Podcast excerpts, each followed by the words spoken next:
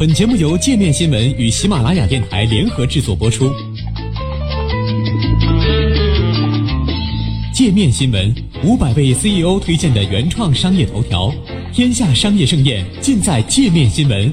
更多商业资讯，请关注界面新闻 APP。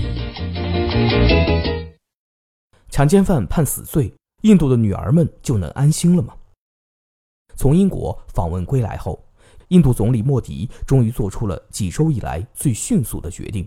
上周，在莫迪刚刚落地几个小时后，印度政府内阁便召开紧急会议，通过了在刑法修正案中准许判处强奸十二岁以下少女罪犯死刑的行政令。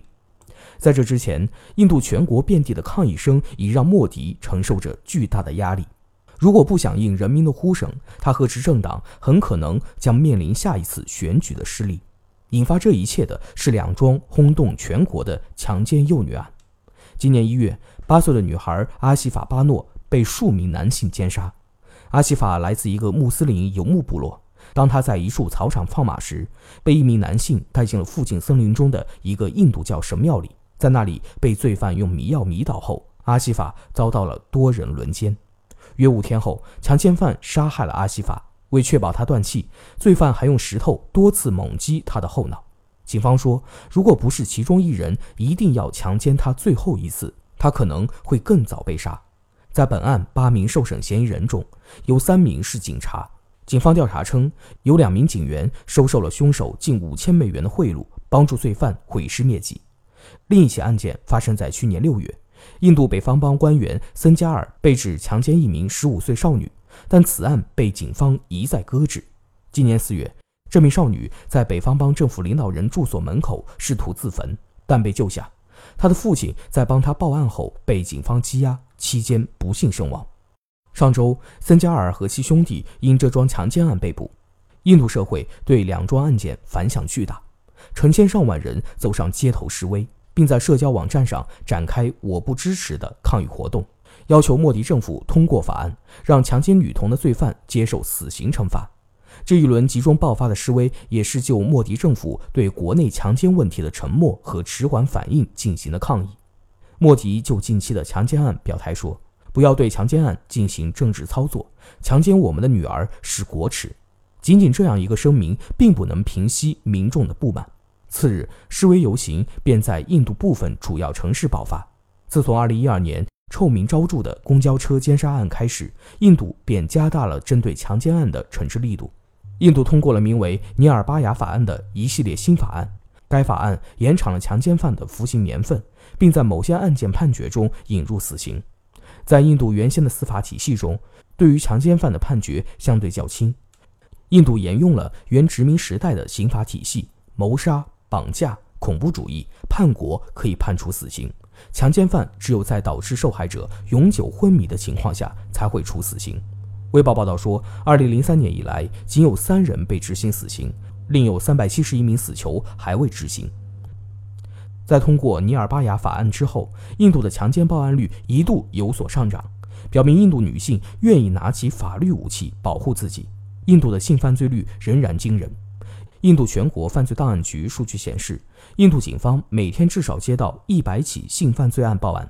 二零一六年一年中，就有约三点九万起性侵案件。本次法案不仅将对强奸十二岁以下少女的罪犯一律判处死刑，还将延长对成年女子强奸罪犯的刑期。原法律规定，强奸犯最少判处七年有期徒刑，现在延长至十年，最多可判无期徒刑。目前，印度国会还在休会期。因此，上述刑法修正法案还不能及时生效，国会必须在总统签署行政令后六个月内批准法案。印度舆论对新法案褒贬不一，部分官员、媒体从业者和社会人士对法案表示欢迎。德里妇女委员会领导人斯瓦蒂·马利瓦尔在推特上说：“我对印度人民的胜利表示祝贺。很少示威活动能在这么短时间内取得这么多成就。”但在具体的改变发生前，我不会停止，直到出现一个保证最后一个女孩都能安全生活的机制。我不会放弃。从四月十三号起，玛丽瓦尔一直顶着烈日在德里进行绝食抗议。旁遮普邦长官阿马林德辛表示：“我全力支持对强奸少女罪犯实施死刑，这些罪犯不值得同情。我非常欢迎内阁通过的命令，有代表性、有震慑性的惩罚，在这时极合时宜。